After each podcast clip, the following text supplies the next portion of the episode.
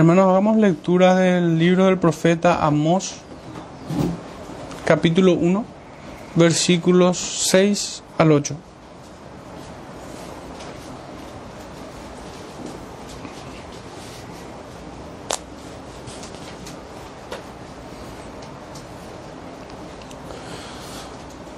Amós 1, 6 al 8 dice así. Así ha dicho Jehová, por tres pecados de Gaza y por el cuarto no revocaré su castigo, porque llevó cautivo a todo un pueblo para entregarlo a Edom.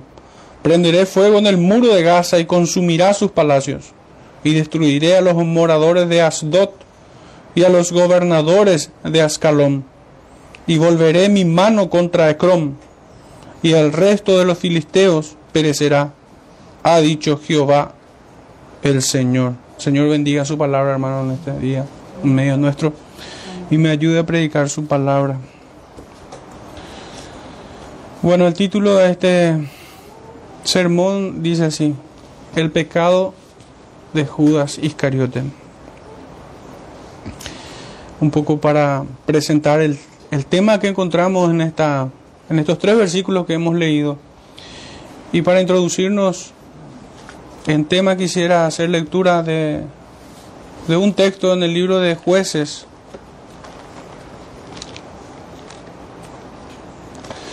Capítulo 16.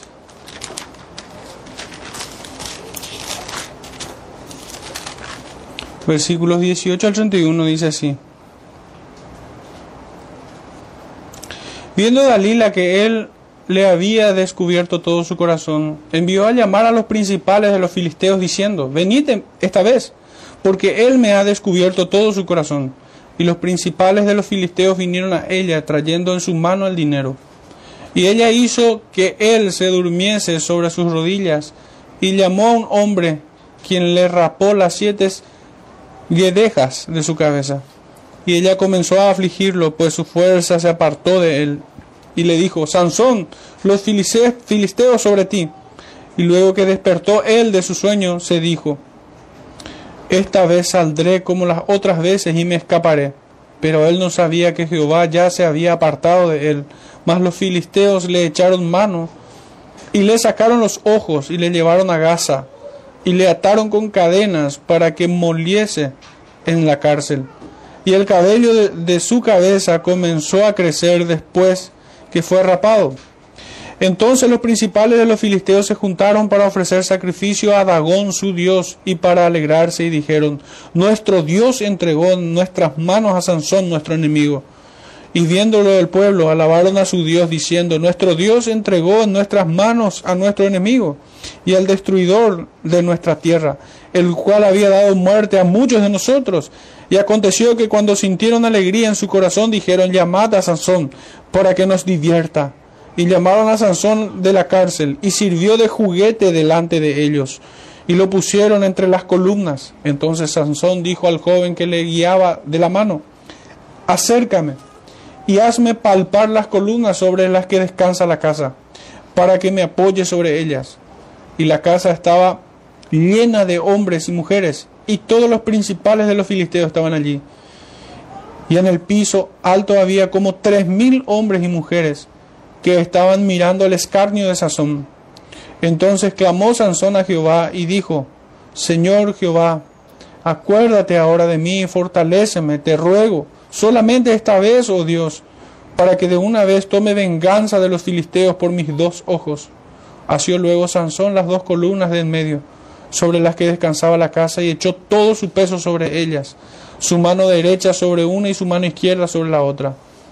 Y dijo Sansón, muera yo con los filisteos. Entonces se inclinó con toda su fuerza y cayó la casa sobre los principales y sobre todo el pueblo que estaba en ella.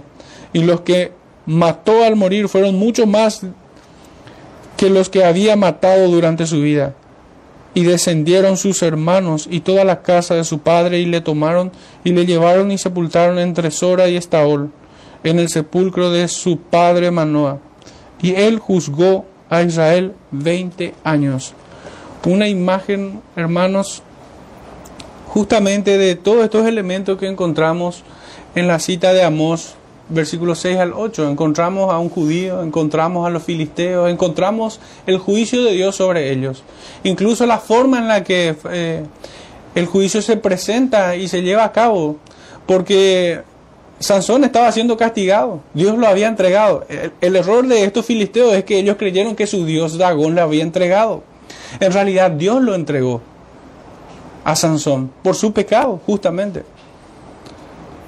Pero Sansón buscó de vuelta al Señor y el Señor le concedió esto. Y todo el pueblo de los filisteos conoció quién era el Dios verdadero, quién era el Dios de Sansón. En fin, pero hermanos, el título de este sermón era eh, es el pecado de Judas Iscariote. Y hay otra cita que también es importante a modo de ilustración, la que se encuentra en el Evangelio de Mateo, capítulo 26, versos 47 al 56, donde dice así, mientras todavía hablaba vino Judas, uno de los doce, y con él mucha gente con espadas y palos, de parte de los principales sacerdotes y de los ancianos del pueblo. Y el que, entre, el que le entregaba le había dado señal diciendo, al que yo besare, ese es, prendedle. Y enseguida se acercó a Jesús y dijo, Salve maestro, y le besó. Y Jesús le dijo, Amigo, ¿a qué vienes? Entonces se acercaron y echaron mano a Jesús y le prendieron. Pero uno de los que estaban con Jesús, extendiendo la mano, sacó su espada e hiriendo a un siervo del sumo sacerdote le quitó la oreja. Entonces Jesús le dijo, vuelve tu espada a su lugar, porque todos los que tomen espada a espada perecerán. ¿Acaso piensas que no puedo ahora orar a mi Padre y que Él no me daría más de doce legiones de ángeles? Pero ¿cómo entonces se cumplirían las escrituras de que es necesario que así se haga? En aquella hora dijo Jesús a la gente, ¿cómo, cómo contra un ladrón habéis salido con espadas y con palos para prenderme? Cada día me sentaba con vosotros enseñando en el templo y no me prendisteis. Mas todo esto sucede para que se cumplan las escrituras de los profetas. Entonces todos los discípulos, dejándole, huyeron. Hermanos, acá tenemos, digamos, que la imagen de la traición, de, del escarnio, de cómo el malvado y el impío, en este caso Judas, pero en Amós, el pueblo filisteo, se confabula para entregar al pueblo de Dios. En aquel entonces era Israel. Que entregó a los de Edom. Entonces en estas dos citas, hermanos, tenemos representado en dos cuadros toda la historia que leemos aquí. Decía nuestro texto, verso 6, así ha dicho Jehová, por tres pecados de Gaza y por el cuarto no revocaré su castigo, porque llevó cautivo a todo un pueblo para entregarlo a Edom, tal como lo, entre, como lo hizo Judas. Entregó al Señor, a diferencia del pueblo, el Señor es justo, santo, sin pecado. En el caso del pueblo de Israel, era por su pecado que estaba siendo entregado. Y el, el, brazo ejecutor era justamente los filisteos que entregaban a los de Amón, a los de Edom, perdón. En fin, nuestro primer punto aquí vamos a ir eh, desentrañando un poquitito, desmenuzando un poco más eh, los versículos, tomando pequeñas citas de, de todo el texto. Porque llevó cautivo para entregarlo a Adón. Esta es, este es el subtítulo, el énfasis que quiero poner en esta sección. Gaza era una ciudad prominente de los filisteos, ubicado entre Egipto e Israel, a lo largo del mar Mediterráneo, aproximadamente como unos 3 kilómetros del mar. Una ciudad mercantil, sin duda alguna, por tener costa, ciudad portuaria, y bastión de los príncipes, príncipes de, de los filisteos. Gaza era esta ciudad, era un bastión, llamado así por su gran fuerza, hasta que llegó su desolación, que encontramos una mención de Lucas en el, en el libro de los Hechos, capítulo 8, pudieran ir rápidamente y revisar allí, Lucas 8, versículo 26, nos habla de que esta ciudad había quedado desierta. Y nuestra cita dice, así ha dicho Jehová. Este es el segundo oráculo divino que es anunciado. El primero fue contra Damasco y en esta ocasión, ya en esta parte, contra Gaza. Estos también habían colmado la medida de sus maldades, provocando de tal manera al Dios vivo que ya no había espacio para perdón de estos, sino que su juicio había sido confirmado. La cita sigue diciendo, porque por tres pecados de Gaza y por el cuarto, ya hemos explicado esto, cuál es el sentido de estas palabras en, en el sermón anterior de que esta expresión comunica la impenitencia o el estado impenitente y de corrupción total que tenían estos moradores de Gaza y de las ciudades que pertenecían a, digamos que a la unión de los filisteos. Y su impenitencia y corrupción era en grado sumamente intolerable ya, por lo cual el Señor estaba resuelto a castigarlos severamente cuán vanamente estos filisteos y cualquier hombre pudiera pensar que sus pecados serían pasados por alto, que sus rebeliones no recibirían el justo castigo que se merecían. Solamente un pensamiento vano pudiera considerar tal cosa.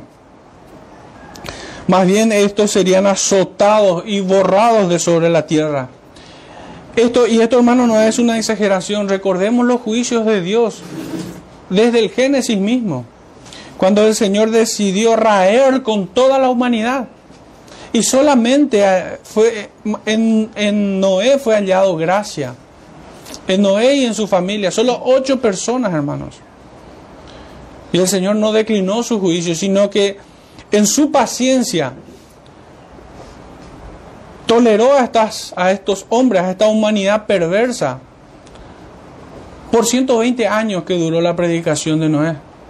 Y solo ocho se salvaron. Qué contradictorio es contra la máxima que hoy eh, se publica por todos los sitios evangélicos que encontramos en las redes, donde prometen las naciones, prometen mega iglesia, prometen esto que aquello.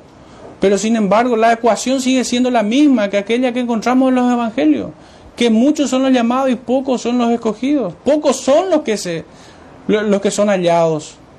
Muchos son los que se pierden.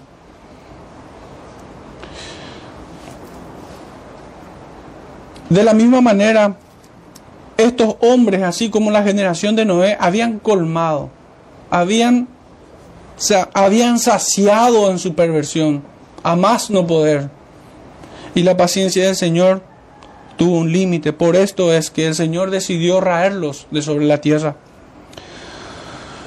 El Señor estuvo resuelto a castigarlos severamente. Y cuán vano es el hombre que piensa que sus pecados serán pasados por alto. Muchos piensan, hermanos, que porque no recibe un castigo de forma inmediata, es que Dios ha pasado por alto su pecado.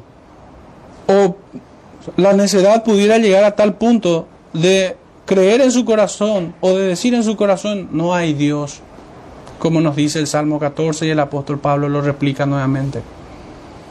Porque muchos viven en su pecado y el Señor no los destruye de manera inmediata. No, el Señor tiene su tiempo, tiene su lugar y tiene sus métodos. Y siempre queda claro que fue el juicio de Dios que ha caído sobre, sobre los hombres.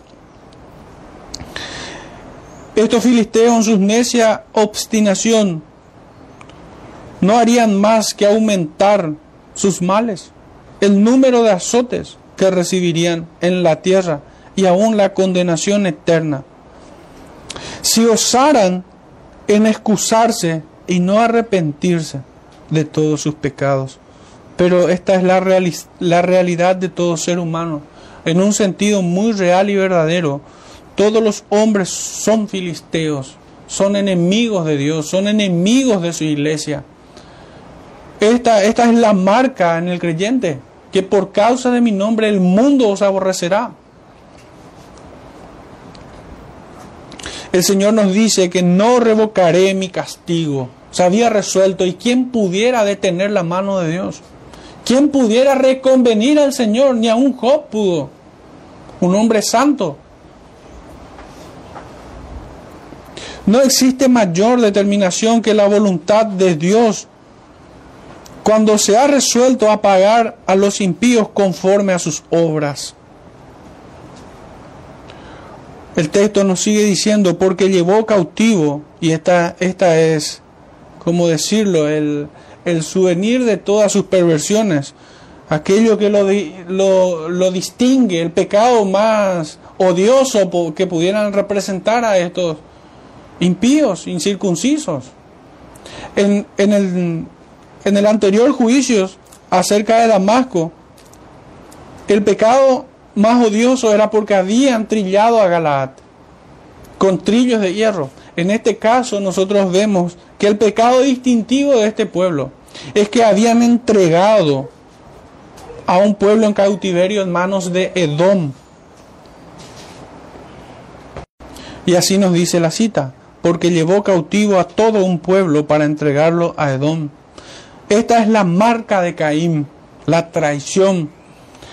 Esta es también la traición de Dalila que entregó a Sansón y es aún el pecado de Iscariote. Los filisteos entregaron el hombre a su verdugo, al pueblo a su verdugo. De entre todos los pecados que pudiera citarse, sería infinito. El profeta perdería su tiempo tratando de citar todos los pecados que abundaban en medio de, ese, de esos pueblos. Pero sin embargo cita este odioso crimen para representar la maldad de sus rostros. Eran traidores los que entregaron al pueblo en manos de Edom. Para que el odio de Esaú se ensañe con Jacob. Para que el odio del idumeo Herodes se ensañe con los hijos de Israel. Hermanos, y aquí estoy haciendo una conexión teológica. Porque los de Edom son descendientes de Esaú. ¿De dónde proviene el linaje de Herodes, que mandó matar a todos los niños cuando se enteró que el rey de reyes había nacido en esta tierra? Los filisteos, sin embargo, muchas veces fueron el látigo empuñado en la mano de Dios o por la mano de Dios para castigar a su pueblo, por haberse revelado una y otra vez en su contra, pero que de ninguna forma estos incircuncisos serían pasados por alto en su juicio, sino que serían castigados llegado el tiempo que el Señor había marcado para ellos. Israel al ver semejante castigo que se cierne sobre los filisteos, sobre estos incircuncisos, debió afligir su pecho, trayendo a la memoria sus pecados pasados y presentes que el pueblo de los filisteos, que todas las ciudades que pertenecían a la unión de Filistea, vamos a llamarlo así, debía traer a la memoria que Dios lo había entregado a ellos para castigo por, por sus propios pecados. Pero esto, este pueblo, tanto Judá como Israel, el reino dividido en su totalidad, seguían pecando en contra del Señor. debieran haberse cuestionado que si así castiga Dios a los de Gaza, ¿qué, pudieran, ¿qué pudiéramos esperar nosotros los israelitas? Que en ninguna manera somos mejores que ellos. Y en muchos sentidos, hermanos, fueron peores que los filisteos. Son más reprochables, son más reprobos aún muchos de los filisteos, de los, de los israelitas. Cuando dice el texto que llevó cautivo al pueblo, y quiero anclar un poquitito y estar de acuerdo con, con algunos comentaristas para identificar el pueblo en particular, el lugar y el punto histórico. Que cuando dice esto, el profeta Amós es muy probable que esté señalando a Judá, al reino del sur que había sido llevada cautiva durante el reinado de Joram. podemos revisar algunos textos. El primero de ellos en el libro del profeta Jeremías, capítulo 13, versículo 19. Dice así, las ciudades del Neguet fueron cerradas y no hubo quien las abriese. Toda Judá fue transportada, llevada en cautiverio, fue toda ella. También en el libro de Segunda de Crónicas, capítulo 21, versículos 16 y 17, dice así. Entonces Jehová despertó contra Joram la ira de los filisteos y de los árabes que estaban junto a los etíopes, y subieron contra Judá e invadieron la tierra, y tomaron todos los bienes que hallaron en la casa del rey, y a sus hijos y a sus mujeres, y no le quedó más hijos, sino solamente Joacás, el menor de sus hijos. También el profeta Joel y así también el profeta Abdías hace mención de esto. El profeta Abdías, que texto que ya habíamos estudiado en su momento, podemos hacer lectura del profeta Abdías, capítulo único, versículos 11 al 14, dice así. También esto se cree que es en relación al, al, al pueblo de Judá. El día que estando tú delante llevaban extraños cautivos su ejército, y extraños entraban por sus puertas y echaban suerte sobre Jerusalén, Tú también eras como uno de ellos, por cierto, Jerusalén sabemos que es capital de Judá, pues no debiste tú haber estado mirando en el día de tu hermano, en el día de su infortunio. No debiste haberte alegrado de los hijos de Judá en el día en que se perdieron, ni debiste haberte jactado en el día de la angustia. No debiste haber entrado por la puerta de mi pueblo en el día de su quebrantamiento. No, no debiste haber mirado su mal en el día de su quebranto, ni haber echado mano a sus bienes en el día de su calamidad. Tampoco debiste haberte parado en las encrucijadas para matar a los que de ellos escapasen, ni debiste haber entregado a los que quedaban en el día de su angustia, en el día de angustia. Sin embargo, hermanos, en las escrituras encontramos en los libros históricos, vamos a encontrar muchas y repetidas veces en que el pueblo de Filistea o los filisteos son enemigos acérrimos, enemigos inveterados, permanentes, en tanto estuvieron sobre la tierra, con, con aquel Israel, con aquel pueblo que tenía las promesas, el pacto, los patriarcas, y por el cual vino Cristo.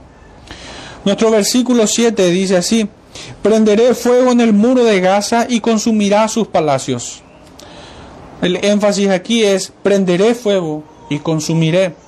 Esta es una imagen aquí en la tierra de la condenación eterna, de la eterna condenación que sufrirán todos los impíos, todos aquellos que partan de esta vida sin Cristo. Para todos los que perseveran en las sendas de Gomorra y se alían y se mezclan con los de Gomorra, el Señor juzgará a todo hombre que ande en pos de, su corazón. El profeta Isaías nos describe este juicio. En el capítulo 34, versículo 2 dice así, porque Jehová está airado contra todas las naciones e indignado contra todo el ejército de ellas, las destruirá y las entregará al matadero. Esta es, esta es la sentencia. Hermanos, por esto esto suena tan contradictorio con aquella máxima que se saca de contexto e incluso le cambian el remitente. De aquel que dice en las escrituras que si postrado me adorares todo esto, te daré los reinos y sus riquezas. ¿Por qué digo que cambian el remitente? Porque dan a entender como que es Cristo, como que es el Dios trino que ofrece los reinos y las naciones, sus tesoros y sus riquezas. Ciertamente es ofrecido en el libro de Mateo, pero es Satanás quien ofrece. Satanás es el que ofrece las naciones. Sin embargo, el Señor dice una y otra vez y otra vez a través de sus profetas y aún él mismo lo confirma en el Nuevo Testamento diciendo que las naciones serán destruidas porque Jehová está airado contra todas las naciones e indignado contra todo el ejército de ellas, las destruirá y las entregará al matadero. Esta es la relación que hay entre las naciones y Dios, su juicio en el medio. Y no riquezas y prosperidad y nada de eso. Eso es canto de sirena o el susurro de Satanás en muchos púlpitos. El profeta Malaquías, en su capítulo 4, verso 1, nos dice, porque he aquí, viene el día ardiente como un horno, y todos los soberbios y todos los que hacen maldad serán estopa. Aquel día que vendrá los abrazará, ha dicho Jehová de los ejércitos, y no les dejará ni raíz ni rama. Hermanos, así como su gracia es soberana, también su juicio es soberano. Él lo lleva a cabo con quien quiere, como quiere, cuando quiere y en la forma que Él quiere. El hombre no puede anticipar el día de su juicio. El hombre no puede menguar la cantidad de azotes que recibirá. Y estas son pequeñas muestras porque no puedo estar leyendo toda la concordancia acerca del juicio eterno. Solamente una cita más voy a hacer lectura, la que encontramos en el Evangelio de Lucas, capítulo 3, verso 9. Dice así, y ya también el hacha está puesta a la raíz de los árboles. Por tanto, todo árbol que no dé buen fruto se corta y se echa en el fuego. En un sentido, hermanos, el juicio de Dios es universal y es individual todos comparecerán. No habrá uno que escape, así como leemos acá en esta cita del profeta Amós. Tiene obviamente una aplicación directa hacia el pueblo de Filistea, pero también hacia todo hombre, hacia todo incircunciso de corazón. El fuego es una ilustración de la ira de Dios, de cómo serán consumidos y castigados estos hombres. Este será el pago por sus pecados esta ciudad suntuosa, la de Gaza, una ciudad suntuosa y sofisticada que tenía dentro de sus límites palacios espléndidos, serían reducidos a cenizas. Estos serían humillados por completo. El ingenio y el poderío humano de todos los enemigos del Señor serán sometidos bajo su diestra de poder. No habrá uno que podrá soportar el juicio de Dios y mucho menos reconvenirlos a cambiar su designio. Pues claro está que el Señor dice que no revocará su castigo, sino que será sobre ellos y será implacable. Gaza es señalada simplemente aquí porque era su ciudad más importante, pero este juicio caería sobre todo el dominio de la Unión Filistea. Todos serían quebrantados con fuego y destrucción. Acá habla de sus palacios, palacios que eran protegidos por muchos sirvientes, por mucho ejército, por mucho pueblo que rodeaba la ciudad, justamente por si viniese un enemigo, primero tendrían que matar a todo el pueblo y después a los que habitaban en el palacio. Así de cobardes son muchos reyes. Pero el Señor, sin embargo, señala que estos pueblos en particular serían atacados serían sería la casa de la gobernación, sería el palacio de los reyes, así como con Damasco. No habrá tiempo para que alguien resista o escape del juicio de Dios.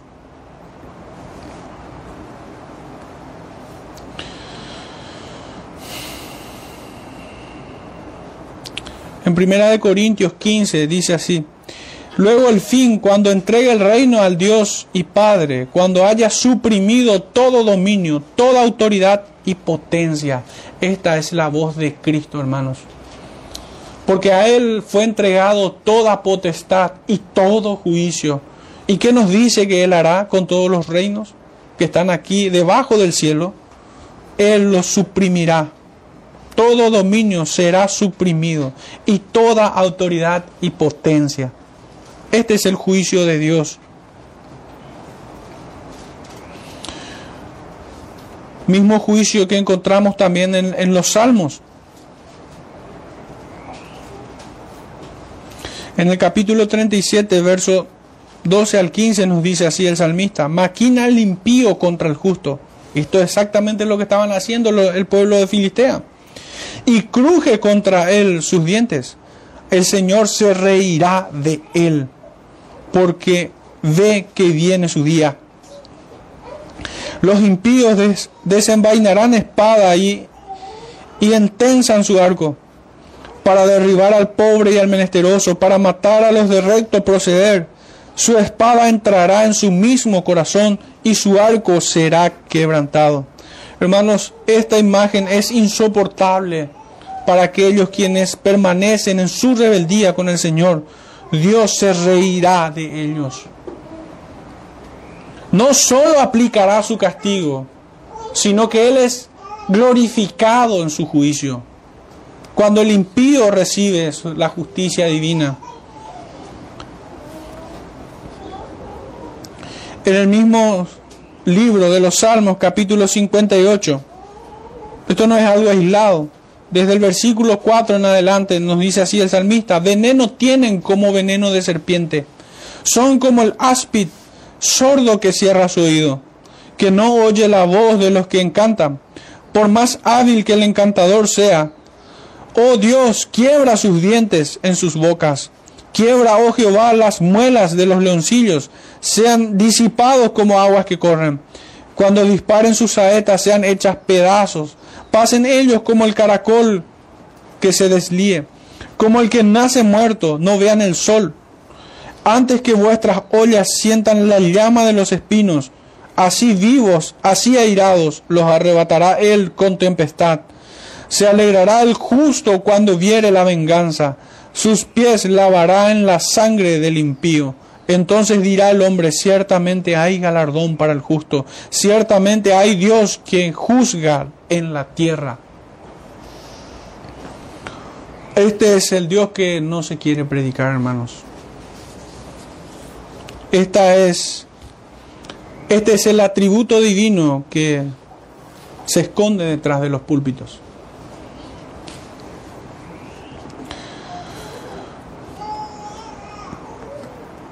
En Judas capítulo único, verso 14 y 15, dice así, de estos también profetizó Enoch séptimo desde Adán, diciendo, he aquí vino el Señor con sus santas decenas de millares para hacer juicio contra todos y dejar convicto a todos los impíos de todas sus obras impías que han hecho impíamente y de todas las cosas duras que los pecadores impíos han hablado contra él contra todos, contra todos los impíos. El pueblo de Filistea es una muestra de este juicio divino. Es uno más, así como Sodoma y Gomorra. Es uno más como aquella generación de Noé. Es uno más como aquellos príncipes que se rebelaron contra Moisés y fueron tragados por la tierra. Es uno más de los que fueron entregados en mano de Sansón. Finalmente, hermanos, referente a este punto, quisiera leer el libro, la cita que encontramos en Hechos, capítulo 17, versículos 31.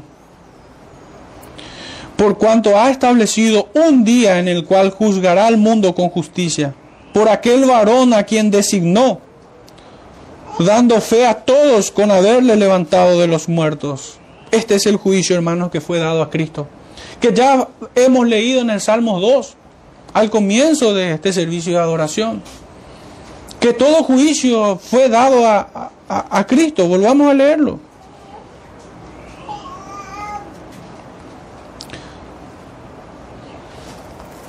Salmo 2. ¿Por qué se amotina la gente y los pueblos piensan cosas vanas? Se levantarán los reyes de la tierra y los príncipes consultarán unidos contra Jehová y contra su ungido, diciendo, rompamos sus ligaduras y echemos de nosotros sus cuerdas. El que mora en los cielos se reirá, el Señor se burlará de ellos. Luego hablará a ellos en su furor y los turbará con su ira. Pero yo he puesto mi rey sobre Sión, mi santo monte. Este es Cristo, hermanos. Justicia nuestra. Entrando ya en el último versículo, para después pasar a, a unas reflexiones. El versículo 8 dice así, y destruiré a los moradores de Asdod, Asdod y a los gobernadores de Ascalón, y volveré mi mano contra Ecrón, y el resto de los filisteos perecerá. Ha dicho Jehová el Señor. Hermanos, se dan cuenta del carácter sublime y temerario de esta sentencia. Ha dicho Jehová el Señor. Nadie puede agregar a esto.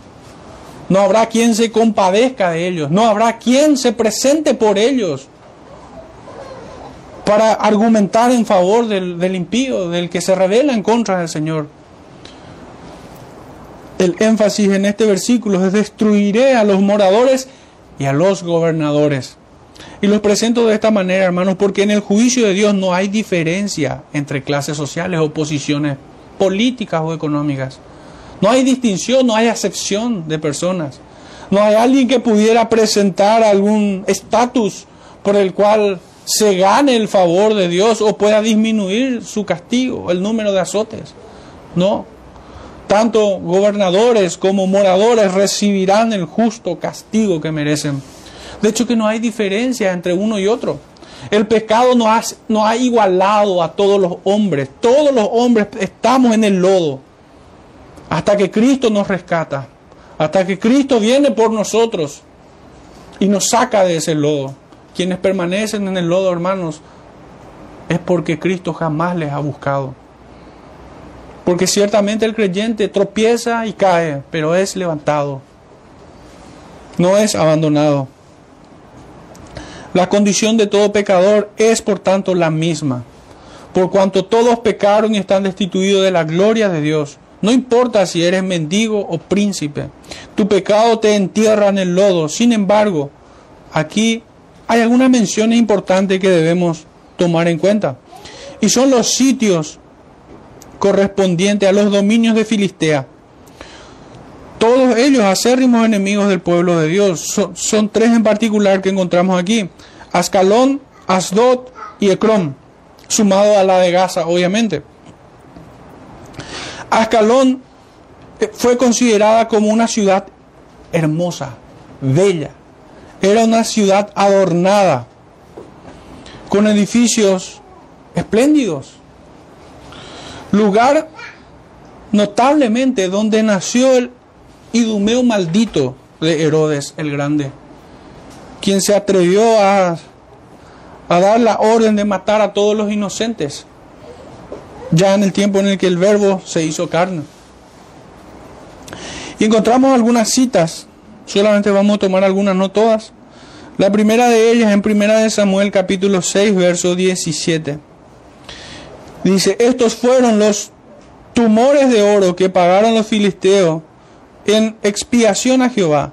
Por Asdod uno, por Gaza uno, por Ascalón uno, por Gat uno, por Ecrón uno. Aquí he citado una ciudad que no aparece en la cita de Amós, Gat. Y es que Gad ya había sido destruida por Usías, el rey Usías. Cosa que podemos confirmar en el libro de Segunda de Crónicas, libro histórico, capítulo 26. Perdón, creo que me equivoqué en mi cita. Acá está. Capítulo 6, versículos 6 al 7.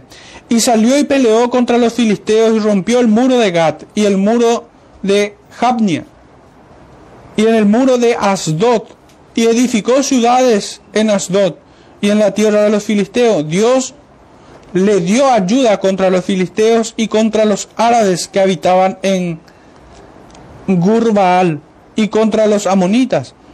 Y dieron los amonitas presentes. Bueno, esta es la consecuencia de esto que vemos aquí.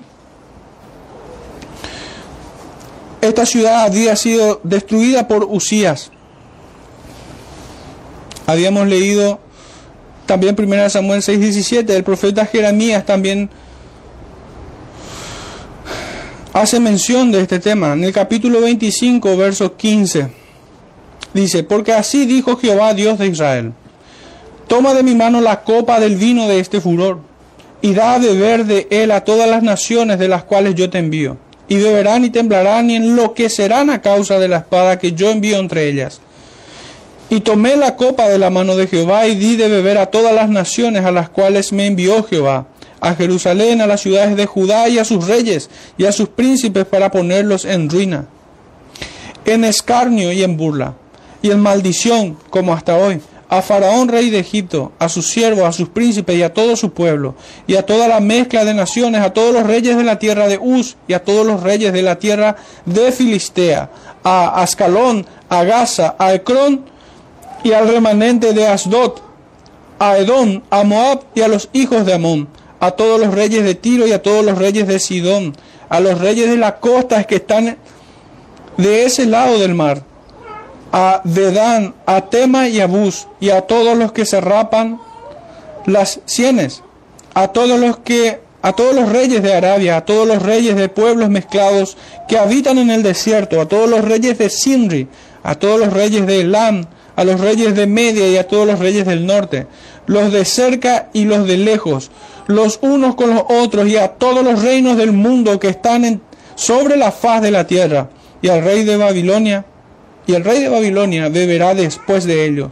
Les dirás pues, así ha dicho Jehová de los ejércitos, Dios de Israel, bebed y embriagaos y vomitad y caed y no os levantéis a causa de la espada que yo envío entre vosotros. Y si no quieren tomar la copa de tu mano para beber, les dirás tú, así ha dicho Jehová de los ejércitos, tenéis que beber, porque he aquí que a la ciudad en la cual es invocado mi nombre yo comienzo a hacer mal y vosotros seréis asueltos? No seréis asueltos, porque espada traigo sobre todos los moradores de la tierra, dice Jehová de los ejércitos.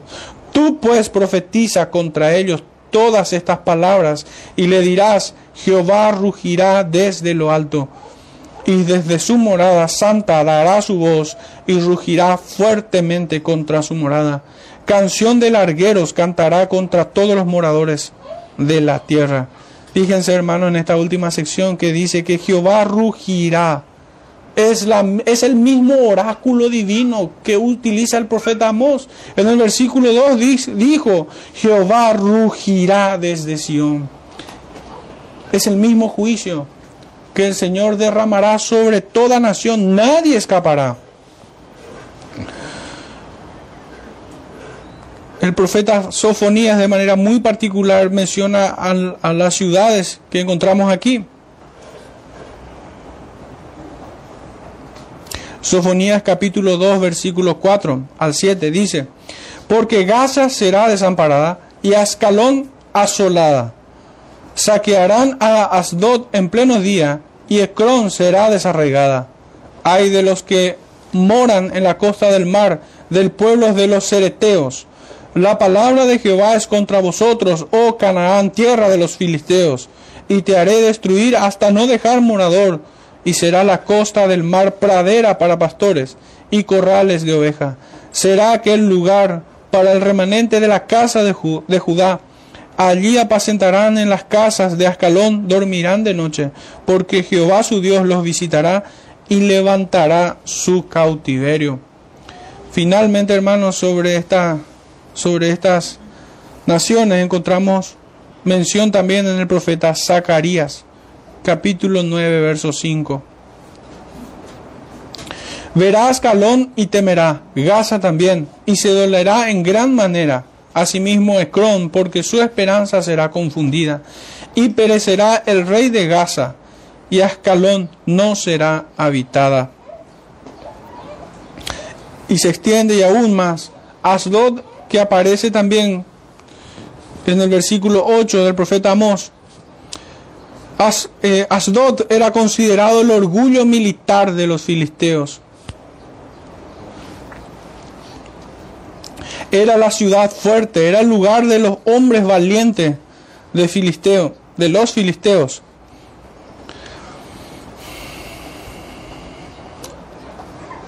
Del cual los profetas hacen mención de ellas, pero ya no hay tiempo para ir a todos esos versículos. Sí traigo una, una anotación que tomé, y es que la arqueología registró la destrucción de la misma por el rey Usías. Esta ciudad de Asudot. Obviamente no es que creemos porque la arqueología pone de manifiesto o haya registrado tal cosa. No, pero simplemente es que vemos cerca aún del hombre, aún de aquellos que se revelan de Dios. Ellos descubrieron no las ruinas de Asdod, ellos descubrieron el juicio de Dios sobre todo aquel que se revela en su contra. También Ecrón, citado, había mencionado que solo Gad no es mencionada entre en, las palabras del profeta Amós, pero sí lo habíamos leído ya en las otras concordancias. No, no había sido citada por Amós porque ya había sido destruida. Podemos decir acerca de todo esto, porque todo es justo delante de Dios, pagar con tribulación a los que os, os atribulan. Esta es la enseñanza apostólica en segunda de Tesalonicenses, capítulo 1, verso 6. Y una última cita, hermano, en relación a esto. El profeta Ezequías, perdón, Ezequiel, capítulo 25, verso 15. Así ha dicho Jehová al Señor, por lo que hicieron los filisteos con venganza, cuando se vengaron con despecho de ánimo destruyendo por antiguas enemistades. Por tanto, así ha dicho Jehová, he aquí yo extiendo mi mano contra los filisteos, y cortaré a los ereteos, y destruiré el resto que queda en la costa del mar, y haré en ellos grandes venganzas con reprensiones de ira, y sabrán que yo soy Jehová, cuando haga mi venganza en ellos. Ciertamente, hermanos, Dios es fuego consumidor. Nadie puede osar en rebelarse y pretender no ser castigados, no ser consumidos en su furor. Es necio el hombre que piensa esto. Son muchas las aplicaciones que podemos hacer, son muchas las ideas en las cuales podemos reflexionar, pero he tomado apunte de algunas. El juicio divino, como habíamos dicho, es universal y al mismo tiempo es individual. El apóstol Pablo, en su epístola a los Romanos capítulo 14, verso 12 nos dice, de manera que cada uno de nosotros dará a Dios cuenta de sí. Fíjense que cuando empieza la, la idea de manera que cada uno es universal, todos dará cuenta de sí, es individual al mismo tiempo. También debemos decir que es solemne y certero, no fallará el juicio de Dios. Ciertamente ocurrirá. Y en los versículos previos a esta cita dice, desde el, desde el verso 10, Romanos 14, 10, pero tú, porque, ¿Por qué juzgas a tu hermano tú también? ¿Por qué menosprecias a tu hermano? Porque todos compareceremos ante el tribunal de Cristo.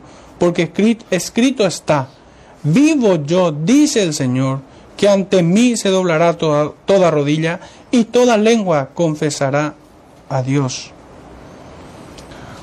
También debemos reflexionar acerca de que algunos hombres que no creen en estas advertencias, que no creen en estos juicios, serán sorprendidos. Les tomará por sorpresa en su indiferencia, en su ignorancia o en su incredulidad. Lucas capítulo 17, versículo 26 nos dice, como fue en los días de Noé, así también será en los días del Hijo del Hombre. Esto es en su segundo advenimiento. Aquellos que confían en su propia justicia también serán sorprendidos. Porque sabemos que escrito está que aún todas sus justicias son como trapo de inmundicia. También serán sorprendidos los indiferentes, aquellos que se niegan a pensar en el estado eterno, aquellos quienes no consideran presentarse ante el trono celestial y dar cuenta de su propia vida pero Hebreos 9:27 nos dice, y de la manera que está establecido para todos los hombres, para los hombres que mueran una sola vez y después de esto el juicio. También será una sorpresa, hermano, y de manera muy particular para el mundano profesante o para el profesante incrédulo, impío, vamos a decirlo. No podemos darle estatus de creyente, sino simplemente de profesante. Para ellos será toda una sorpresa que el Señor les diga, vosotros sois de vuestro padre el diablo, y los deseos de vuestro padre queréis hacer. Y aún aquellos que se visten de moralidad y no son más que simples moralistas, impíos también, recalcitrantes, incluso peores diría, porque intentan tapar su vergüenza con hojas de higuera y no con lo que el Señor proveyó para cubrir su vergüenza. Aquellos quienes se presentarán con buenas obras, el Señor les dirá, nunca os conocí, apartados de mí, hacedores de maldad. Para estos también será toda una sorpresa. Finalmente, hermanos, déjenme hacerles algunas preguntas, o participarles, mejor dicho, las preguntas que yo mismo me hice.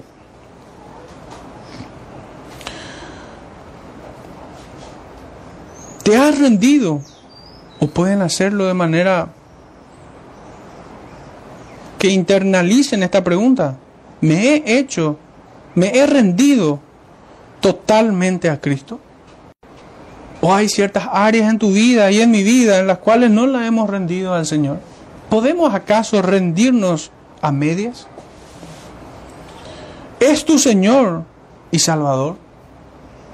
Y fíjense hermanos que el orden es El Señor no es tu Salvador si Él no es tu Señor. Es el señorío de Cristo el que te guía en esta vida. ¿Has nacido de nuevo y recibido su perdón? ¿Eres consciente de ello? ¿Cómo está tu conciencia? ¿Amas a Cristo, su ley y su iglesia?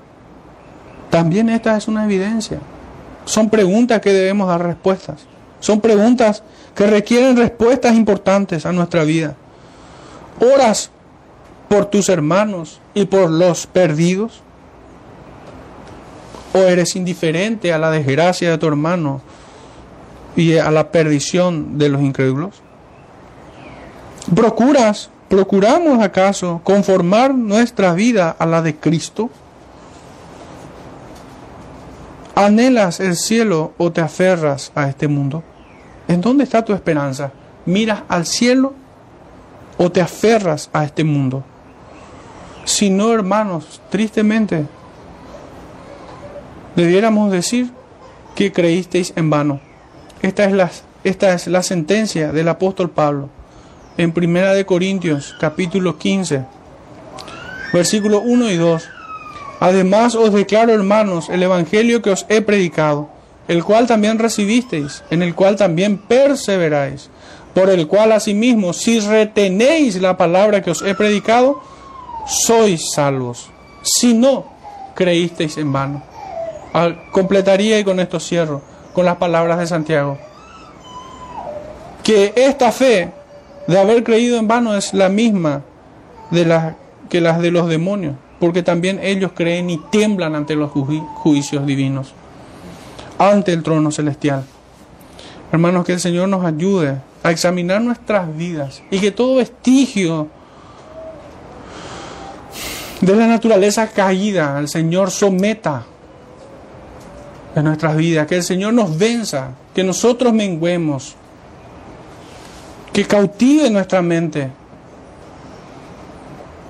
que nos dé un corazón nuevo.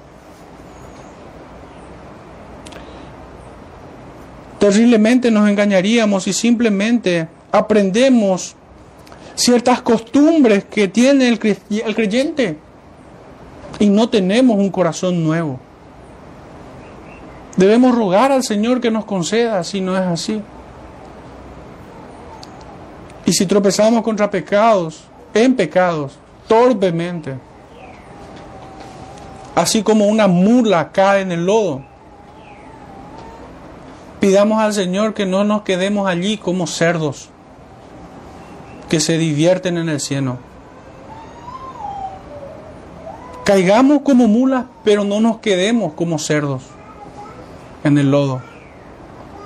Que el Señor nos rescate, hermanos, de nosotros mismos. Que Él nos salve de su ira, de sí mismo. Porque esto es terrible.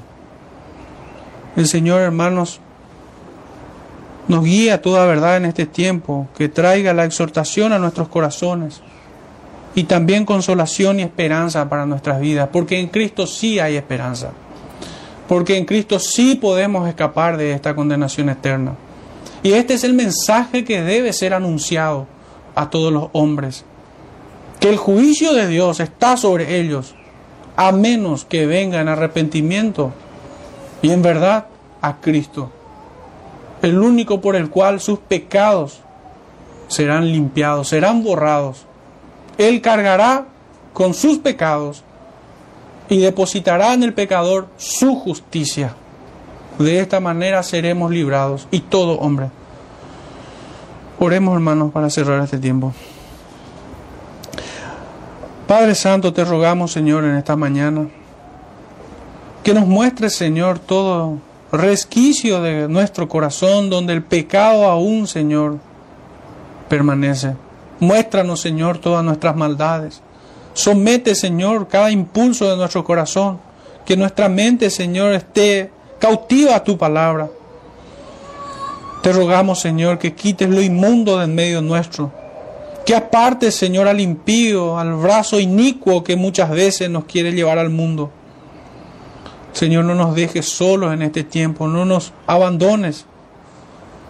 Perdónanos, Señor, límpianos como con hisopo y seremos más blancos que la nieve. No quites de nosotros tu Santo Espíritu, Padre. Llévanos, Señor, a la patria celestial, allí donde queremos estar con Cristo eternamente.